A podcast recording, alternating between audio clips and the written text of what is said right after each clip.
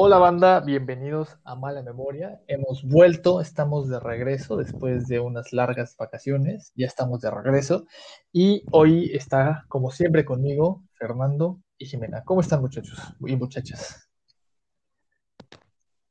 Hola, pues yo como siempre encantada de que podamos compartir un poquito de lo que acontece y sobre todo feliz de que estamos resurgiendo como de la vez por fin. ¿Y tú, Fernando? ¿Qué huele? ¿Cómo has estado? ¿Qué nos cuentas? ¿Qué hay de nuevo? Pues ya estoy un poco cansado porque no he, dormido bien, pero pues ya feliz de, regresar después de, unas largas vacaciones, largas y merecidas vacaciones, que hemos reflexionado mucho y pues ya. Hubiera sido mejor que hubiéramos este eh, grabado esto en domingo, ¿no? El domingo, aprovechando que es domingo de resurrección, porque hoy es viernes. Hubiera sido una coincidencia bastante curiosa, pero bueno. De hecho, el domingo de resurrección. para que... Me parece una excelente idea. Sí.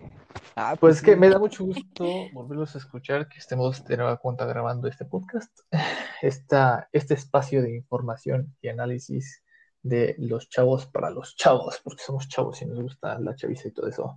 Pero bueno, vamos a, vámonos de lleno al tema que vamos a platicar, que ha sido un tema eh, bastante interesante, que estuvo en boga en los últimos días, que se dio a conocer por un gran periodista, y es que Álvaro Delgado, en su artículo para Sin embargo, porque eh, como bien sabemos todos, Álvaro Delgado salió de la revista Proceso para integrarse al portal digital, sin embargo, y el primer artículo con el que se estrena es sobre el financiamiento de Latinus, una red de políticos y empresarios que están detrás del medio, que tiene como emblemas principales y estelares al periodista, entre comillas, Carlos Lórez de Mola, y a el payaso tenebroso, personificado por Víctor Trujillo. ¿Qué opinan, compañeros, compañeras?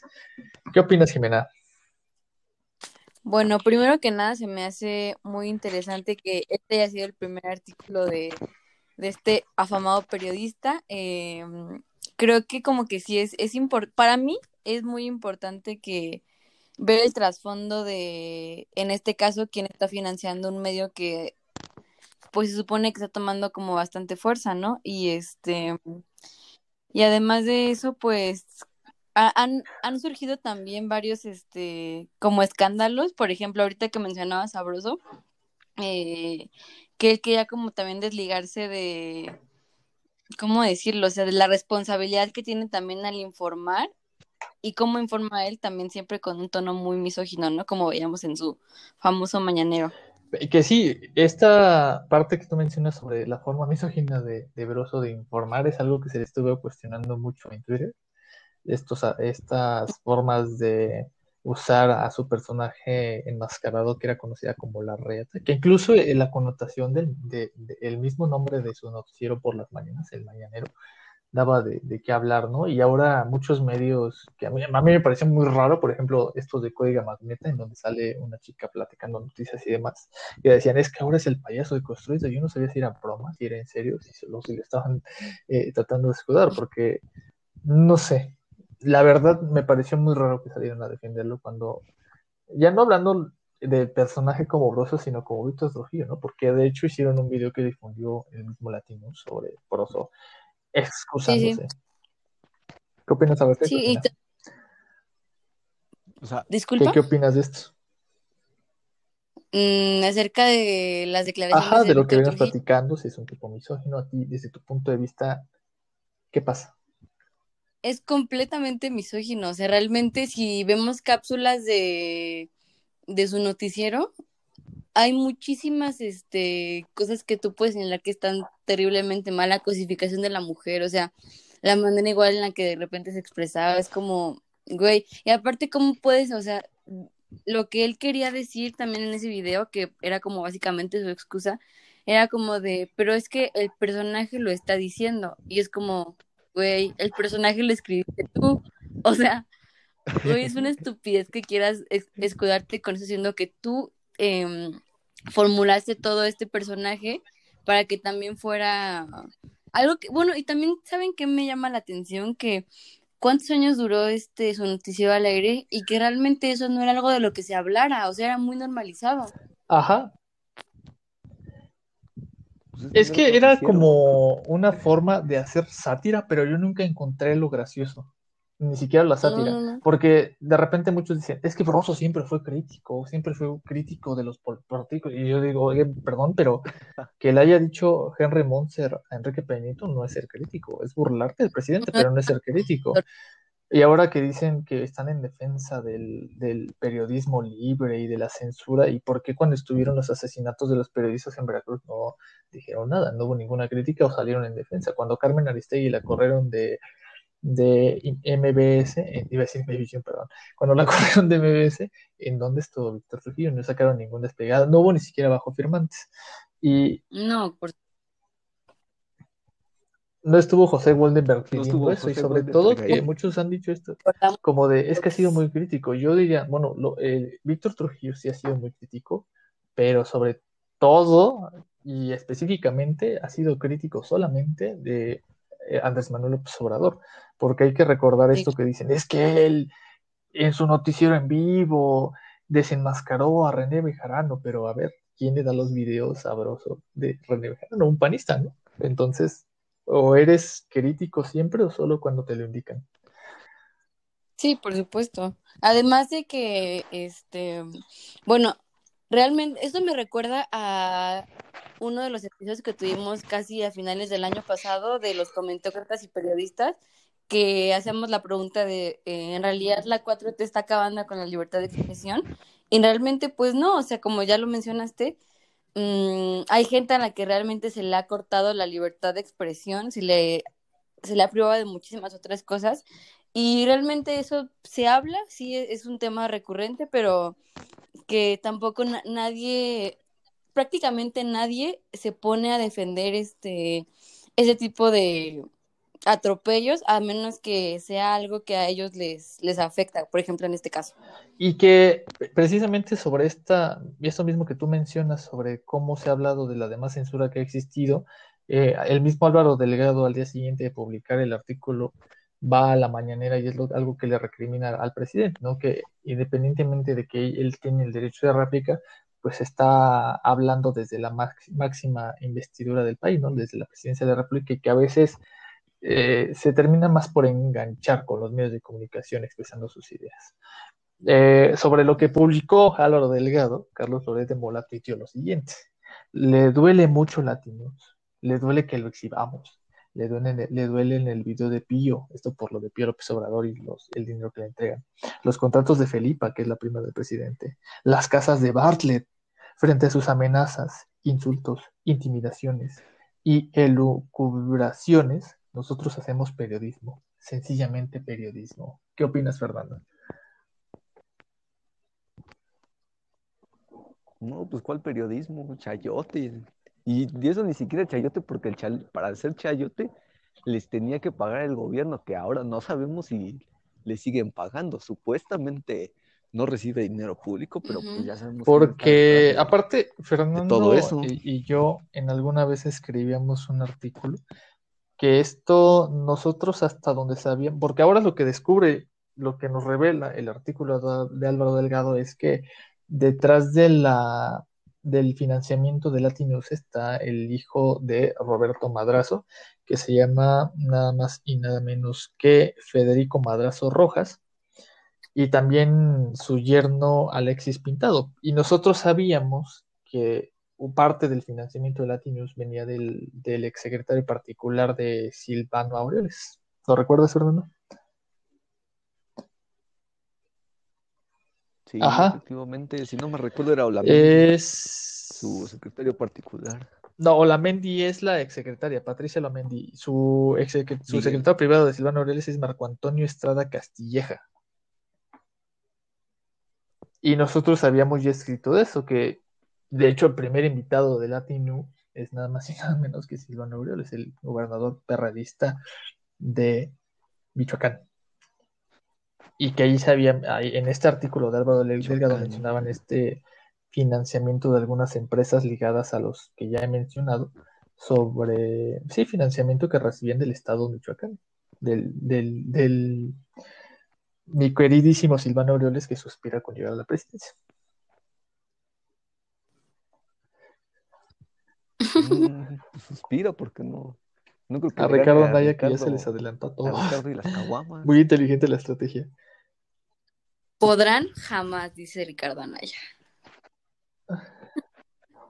Podrán jamás. Pues dice lamentablemente Marcelo yo nada más escucho nombres y digo que nos espera, como diría mi hijo Porfirio, ¿no?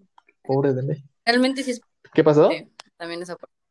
Es preocupante también esa parte, como, güey, estás viendo todo lo que está sucediendo con los políticos y dices, esto no puede acabar en nada bueno. Y aparte ves que salen nombres y eh, Gustavo de Hoyos y luego tira el otro, el pelón de, Jalisco, ¿cómo se llama? El este, el, el nuevo, el nuevo Mariano Otero, Alfaro. Alfaro, y Alfaro. luego escuchas del otro lado que, Alfaro. que a Marcelo, que a Monreal, que a Sheinbaum, y luego salen los aplaudidores de Morena, no, que sí, que de este lado, y, y lo demás, y, y, y, y- demás. Pero bueno, en Twitter, mis queridos compañeros, también hubo bastantes reacciones que yo encontré, unos que se posicionaban como a favor de que se revelara a las personas que financian a los medios de comunicación, y otros tantos que parecían más bots que otra cosa, que mencionaban que, pues es que la neta, nosotros no nos... Son, o sea, hay dos que tres despistados. Parecen o son. son de estas cuentas que no tienen fotografía, que ya todos conocemos y que se la pasan insultando a todos, ¿no? Y, decían como de, pues es que la, la neta a nosotros no nos importa quién nos financie, porque es un medio de comunicación y eso no nos debe de importar, los que nos debe de importar es lo que informan. ¿Qué opinas, Fernando? Mm.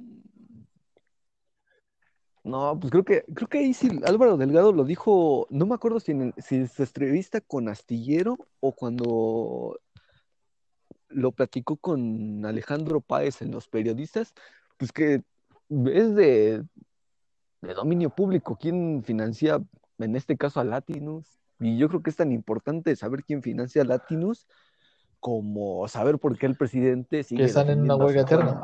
Por el caso de Notimex. Mm. O sea, yo creo que sí. Ajá. Pero pues, yo creo que sí es importante. O sea, el, el hecho de que digan que no es importante, pues No, pues, no, no me hace sentido a mí. O sea, como también ahorita podríamos este, platicar por qué después de esta, más bien con la llegada de la 4T, por qué proceso ha rescindido de muchos de sus colaboradores. Uno de ellos. Que lo que te mencionaba, ¿no? Que a mí, a mí me parecía bastante interesante el hecho de que Álvaro Delgado, en cuanto salió de proceso, haya publicado esto, sobre todo porque una de las accionistas de proceso es la hija de Julio Scherer, María Scherer, casada con Juan Ignacio Zavala y que también trabaja con Latinos o trabaja en Latinos. ¿Tú qué opinas, Jimena? ¿Está bien que sepamos quiénes son los que financian? ¿Qué intereses están detrás de los medios de comunicación? Totalmente. Yo, bueno, era lo que les decía también al principio. Mm, sabemos precisamente el poder que tienen los medios de comunicación. Eh, es un peso muy importante el que tienen y obviamente el hecho de que estén financiados por ciertos grupos de poder eh, puede decir mucho de qué es lo que es- ese tipo de grupos quieren que la población sepa, ¿no? O cómo quieren que reciba la información. Entonces, para mí sí es algo muy importante. Y es que los dueños de los medios de comunicación tienen intereses y van a usar cualquier Sí, herramienta para conseguirlos, para conseguir que sus intereses se vean eh, para defender sus intereses y para llevarlos más allá. Y, sobre todo estas personas, ¿no? De repente te das cuenta que va, es el exsecretario particular de Silvano Aureoles, que tiene intereses políticos.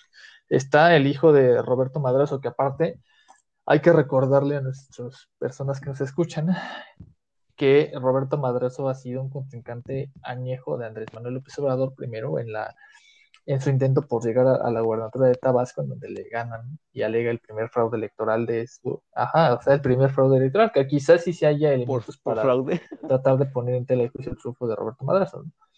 Y la segunda vez que se lo, que lo vuelve a topar es en las elecciones del 2006, cuando Roberto Madrazo era candidato del PRI y venía de esta pugna al interior del PRI entre el Esther Gordillo y Roberto Madrazo y demás. Entonces, sí son figuras que tienen intereses y agarran como estandarte a Carlos Loret de Mola, que yo no sé quién le dijo que era periodista.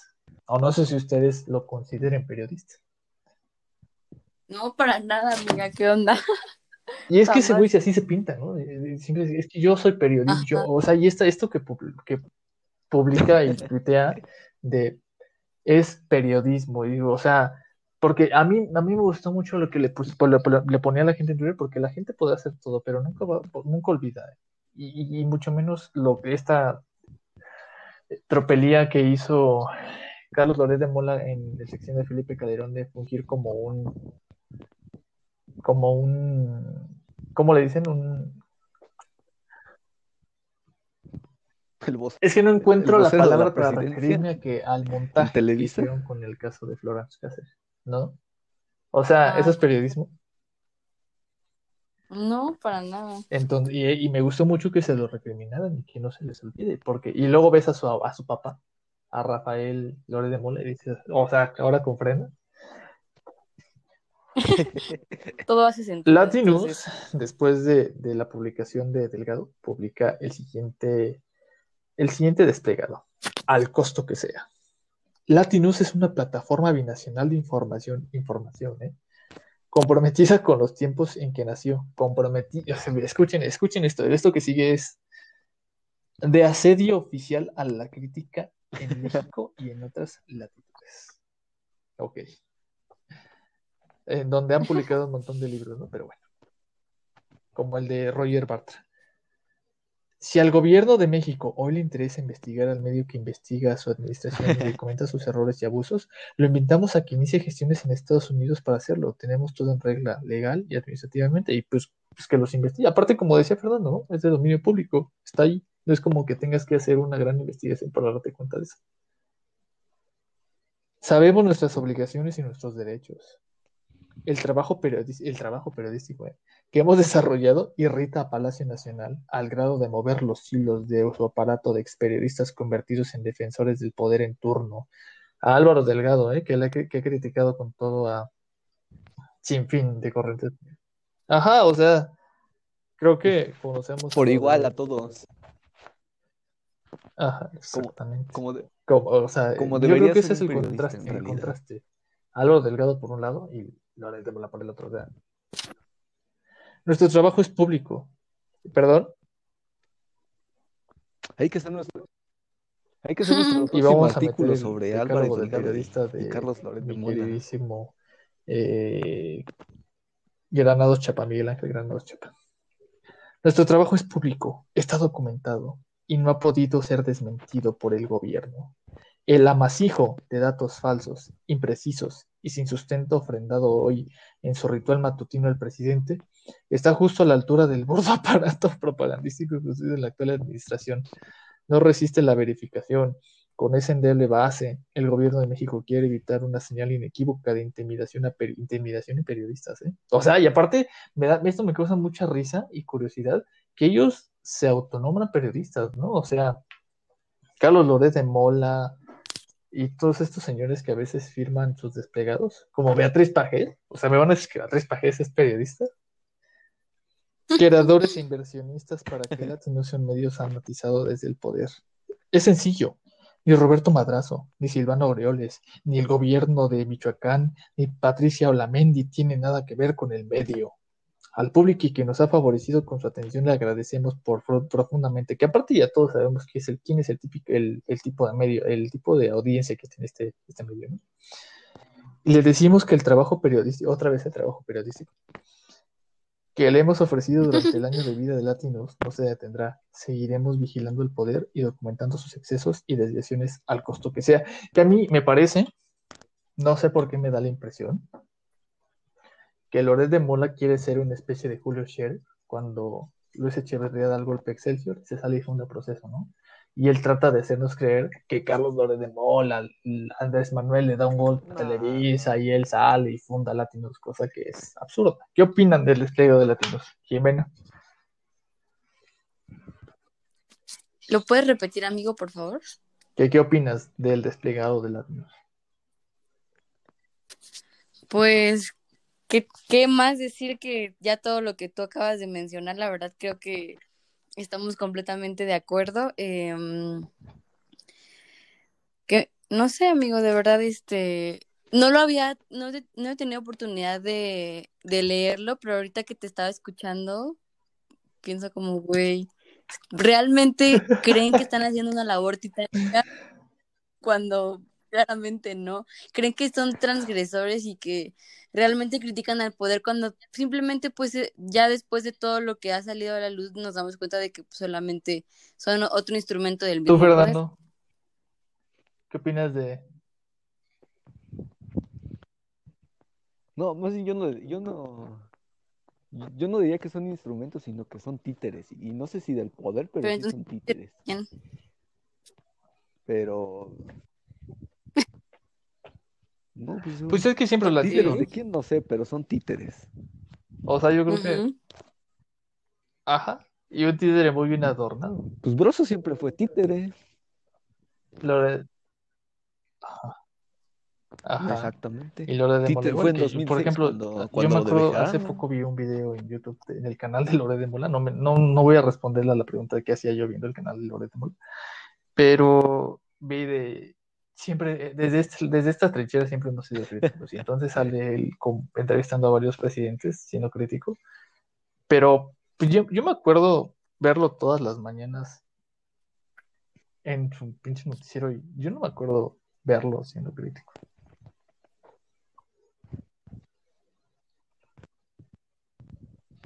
Pues es que no, era un. Era como. No me acuerdo quién nos hacía alguna vez la, la diferencia entre lo que era un presentador de noticias, como por ejemplo Y Javier eso es muy mal no presentador. periodista. Él simplemente La neta. y lo La neta, y después, o sea, y, y aparte es muy irresponsable. Déjalo, lo es el favorito del ya no presidente. decir, O sea, ¿cómo se te ocurre decir eso en medio de una pandemia? O sea, No, en el punto más crudo de la eh, pandemia fue cuando lo dijo exactamente. Y también. es como de, o sea, está bien, quizás si no tengan un buen control de la pandemia, pero tanto así como decirle a la gente, pues desconozcan a las autoridades de salud y hagan lo que quieran. Pero sí, continúa, Fernando, con lo Sí, que sí, mencionabas sobre las... Sí, este, pues ahí estoy- así tienes a Javier Latorre, que es un simple presentador de noticias. Y por ejemplo, del otro lado tienes a, yo que sé, Álvaro Delgado, o Astillero, Alejandro a, Varela. ¿A quién más? Alejandro Páez. Ándale. y Fernando, sobre sí la salida de Álvaro. Delgado. Bueno, para mí son periodistas.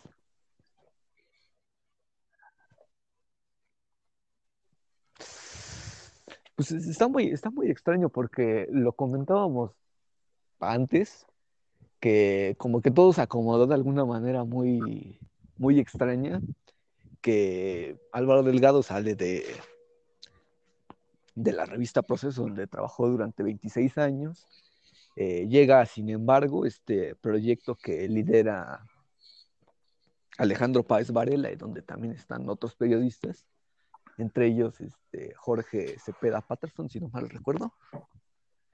Eh, llega como director de, de investigación. eh, y después anuncian su, bueno, sale el reportaje de Latinus y ya después anuncian su salida de la octava con, eh, del programa que tenían de los periodistas, aunque el Sin embargo, iba a seguir, pero ya no como tal en la octava, sino ya ahora en, en la plataforma de Sin embargo. Y pues como que todo se acomodó muy bien o cuánto lo habrán planeado, cuánto lo habrán platicado para que Y, todo y dejan un, se acomodara pues, un gran un espacio en, en, en la octava, porque aparte el concepto era, un, era un, un programa bien inter- el nombre, porque aparte dice Álvaro Delgado, ¿no? El nombre de los periodistas se lo pusimos por Vicente Leñero, que si los que nos escuchan no saben quién es Vicente Leñero, o sea, yo creo que no ha existido una mejor mancuerna de periodistas en México que la de Julio Scherer y Vicente Leñero de proceso. O sea, eso es hacer periodismo. Así se debe hacer el periodismo. De ahí debería de aprender eh, Loret y Broso. De, esa es la forma que, en la que se hace periodismo. Que deberían de aprender de Aristegui, de Anabel Hernández, de Lidia Cacho. Ese es periodismo. No decir y salir y sacar tu desplegado y decir que eres incómodo al poder cuando trabajas para el poder y cuando durante años has trabajado para el poder. O sea, Carlos Loret de Mola a mí me parece una persona estúpida. Me parece. O sea, es que sí, o sea, me parece una persona muy estúpida. Y sobre todo su papá, ¿no? Y de repente ves a su papá y dices, pues. Exactamente. Ajá, De o sea, ahí viene. es que, no sé si ustedes se acuerdan, pero yo una vez vi en tiempos de Peña Nieto, cuando éramos súper radicales por redes y nos informábamos por ahí. Me acuerdo mucho de, de un video de Rafael López de Mola yendo a, a dar cacerolazos a, afuera de los pinos, ahí por constituyentes, e iban y, o sea, afuera literal de las rejas, con una como eh, olla y una cucharota y le estaba pegando y lo agarraron los policías y lo subieron y dije, ¿qué, qué es esto? Tú, Jimena. Va, perdón, Fernando, continúa, perdón.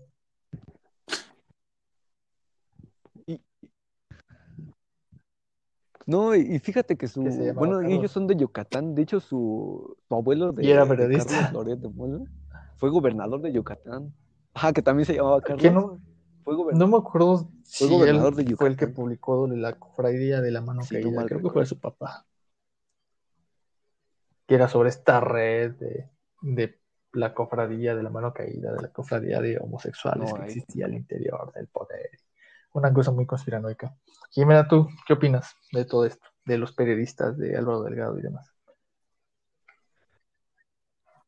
De los periodistas, mm, creo que realmente la, como les, también les decía al principio, la labor de Álvaro Delgado en proceso, que la verdad, proceso siempre ha sido un, un medio que admiro mucho, que secretamente, este, quien me conoce sabe que mi sueño es algún día estar entre, entre sus filas, este, mm, y no sé, cre- creo que la coyuntura es bastante complicada y que después de, o sea, que de su salida haya salido este artículo que, que bueno, fue tan importante y tan sonado esta semana, pues, pues no sé, me deja pensando bastante. Y conforme a lo que dices de Loret de Mola, también yo creo que es un estúpido de lo peor.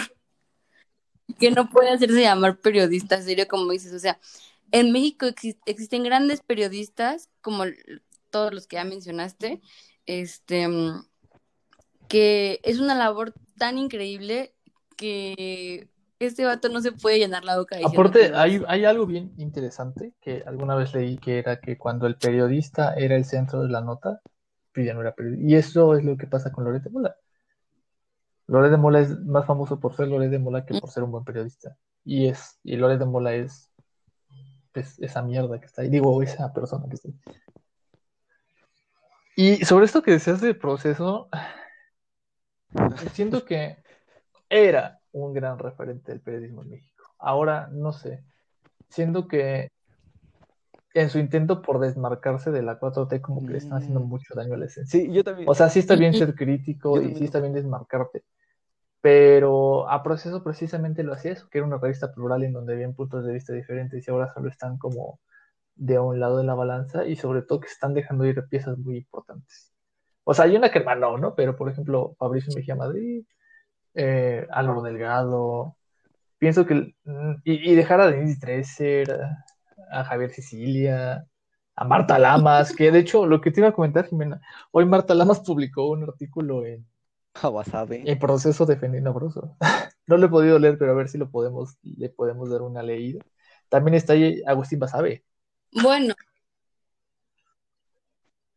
con lo de Marta Lamas, pues, amigo, ¿qué te puedo yo decir? O sea, una mujer que, que, ¿cómo se dice? Justifica las violaciones diciendo que las mujeres son frígidas y no sé qué tan, que también por eso los maridos hacen lo que hacen y cosas por el estilo. O sea, no podemos realmente esperar mucho de alguien así, ¿sabes? Marta Lamas en algún momento fue un, un referente del feminismo importante, por ejemplo, ella junto con Rosario Robles fue, fueron las que llevaban la discusión del aborto más allá, aquí, por ejemplo, en la Ciudad de México, pero pues de ahí en fuera, mmm, yo la verdad no considero que ella tenga nada importante o interesante que decir, al contrario, es, es como, más, lo que dice es informa más que aportar.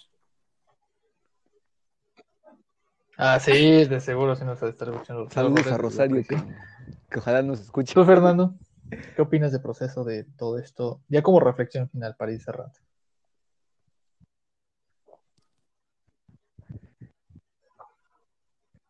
Sí, yo también coincido contigo. Creo que el hecho de querer desmarcarse de la 4T no les ha salido para nada bien.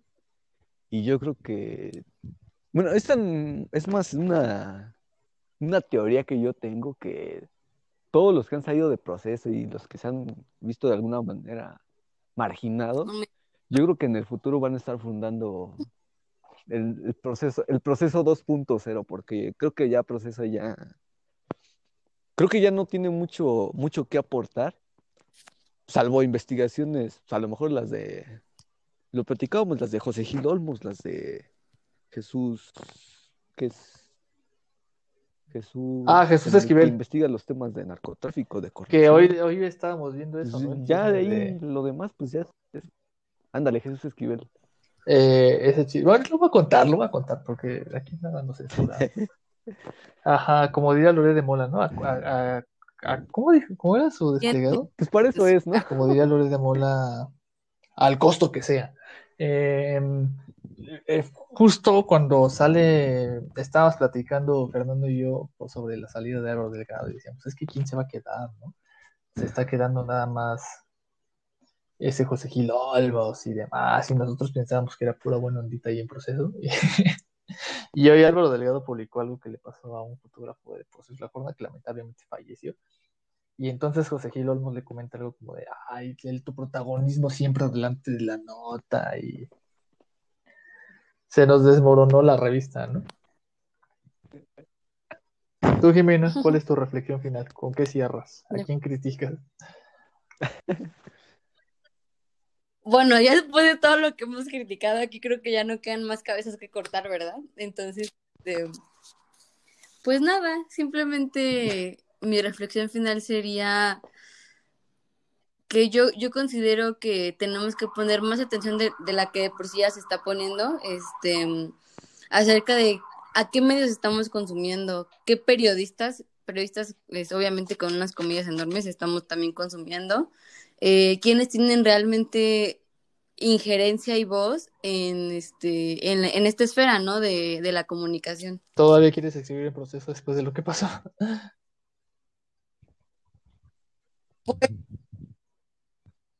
Pues no sé, Sí, lo yo que, también que yo creo que hace rato. ya no es el medio que solía ser, definitivamente. Aún así, pues no sé, mi yo en el interior, pues todavía sueño un poquito con eso. Espero que algún día vuelva a ser un poco de lo que Y es que le, pesa, le mucho que el hijo de Julio Scherer y una persona importante esté como eh, consejero jurídico de la presidencia. Pienso que por esa parte se quiere desmarcar, pero Sí. los procesos ha sido una escuela muy grande de periodistas. Digo, unos han salido bien como Álvaro Delgado y otros, pues, de ahí salió Carlos Marín, ¿no? De ahí salió Pascal del Río, que es el director de XS, o que si no conocen al, al Pascal Ventral Tendío, vayan a leer sus tweets y van a decir que es periodista. Eh, de ahí salió Julio sí. Vicente Leñero. Lamentablemente pues, está Denise Dresser, ¿no? Que yo no sé quién le dijo a Denise Dresser que era periodista, que era politóloga. Y, y demás, pero como decía Daniel Cosío Villegas, ¿no? Hay politólogos que en lugar que hacen política en lugar de estudiarla, y pues ahí está Denise Dresser. Algo más que quiero ganar. Totalmente. Mm, Ajá, en, en la, primera página, ¿no? Del sistema político mexicano. Sí, Daniel Sí, sí, Villegas. Pero ojo, lean a Daniel Cosío Villegas Lean a Daniel desde Cosío Daniel Villegas. Cosío Villegas, no lo lean a través de Enrique Krause. Por favor, o sea, es muy complejo conseguir todos los libros de Daniel Cosío Villegas. Krause. Yo me tardé pues un, un- un relativamente poco en conseguirlos, pero ahora ya es un poco más complejo. Sí, de hecho el sistema político mexicano lo compré con el Fernando en una feria de libros. Abandonado en Reforma. Estaban esos libros baratitos. Y ahora es un poco más difícil conseguirlo, Sí, pero sí lean a Daniel Cosío Villegas. ¿Algo más que quieran agregar antes de que nos despidamos?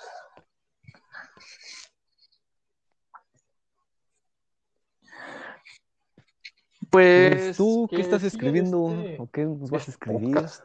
Ahora sí ya ¿Qué nos podemos vamos a ahorita? hacer más.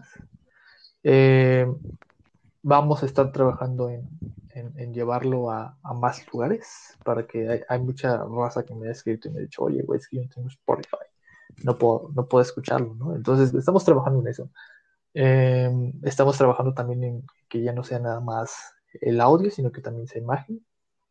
Estamos también viendo diferentes proyectos a los que nos podemos sumar. Estamos, Fernando y yo, escribiendo, eh, como siempre, en consideraciones, que ya vamos a volver a hacerlo, con un ensayo, ensayo, perdón, un artículo que va a estar interesante. Eh, Fernando que anda haciendo artículos individualmente, yo que ando haciendo crónica, Jimena que va a estar haciendo algunos proyectos aquí, que va a estar eh, más adentro de este proyecto. Van a venir algunas mesas muy interesantes que no se ha animado a hacer, pero yo las estoy esperando. Ya. Algún día. Ya. para que vean. es que no hay pues discúlpenme. no hay quórum público. no, hay quórum. llevar a cabo la sesión. Pero pues estamos trabajando, estamos trabajando. También nos ha absorbido un poco la forma de educación ahora. Pero pues aquí estamos, ¿no? Y vamos a estar aquí. Aparte, se vienen las elecciones que van a estar muy buenas. Vamos a traer a más gente. Vamos a ver quién se integra. Vamos a ver quién se nos, se nos mete por aquí. Eh, ¿A quién invitamos? ¿Qué invitados vamos a tener este, este, para este? Pues es como nuestro inicio de año. ¿A quién invitamos? Eh, entonces se va a poner muy bueno, la verdad. Estamos muy, muy contentos todos nosotros. Es que lo que lo que los oyentes no saben es que estamos con el año astrológico nosotros, por eso. Bueno, esas son cosas de Jiménez Fernando. Yo en ese momento yo soy. Ah, sí, sí. Yo soy católico y no, no es cierto. ¿Qué más? ¿Qué más, qué más quieren, quieren, quieren contar? ¿Qué más quieren compartirnos? no, salió peor.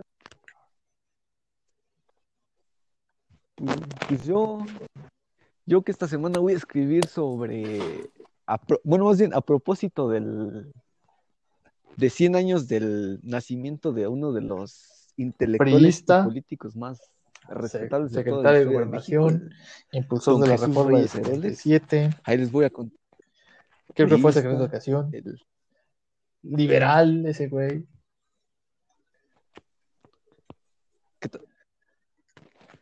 Sí, fue Y. Sí, ya les ¿Tú, Jimena? Ahí que, que, por ahí me encontré, entonces. Se lo subo a, a Facebook. ¿Yo? ¿En qué andas? yo, yo, me dedico a, a estudiar y a ser bonita nada más, amigos. Pues ya, eso para que se ponga a trabajar, pues para que deje de estar. La vamos a dejar de, encargada del canal ya para que. Anda haciendo algunas cosas, pero ya después les voy a contar. pues bueno, yo les doy las gracias a los dos por acompañarme en este podcast, por darme su opinión, mm. sus puntos de vista que siempre son muy interesantes. Gracias a ti, Fernando, gracias a Jimena. Síganos en los espacios en los que escribimos cada quien, en Revista Fluente, en Revista Consideraciones, en sigan, ajá, eh, sigan sin guion y en diario de... hay algo de... ah que sí sigan Álvaro Delgado y a, Alejandro Paz Varela sin embargo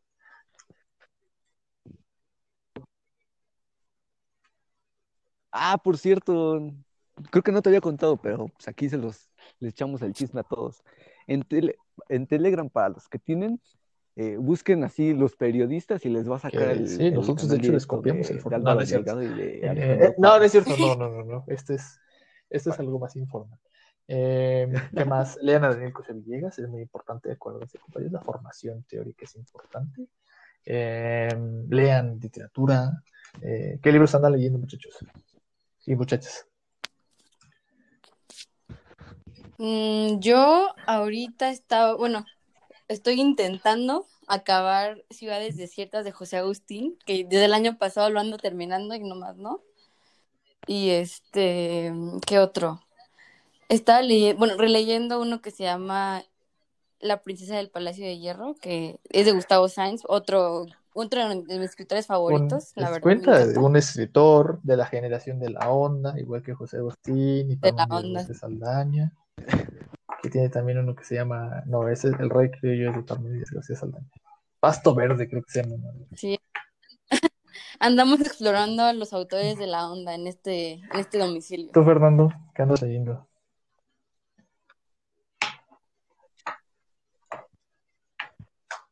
Yo ya no terminé de leer, pero ahí tengo todavía pendiente el de Los muros de agua de José Revueltas.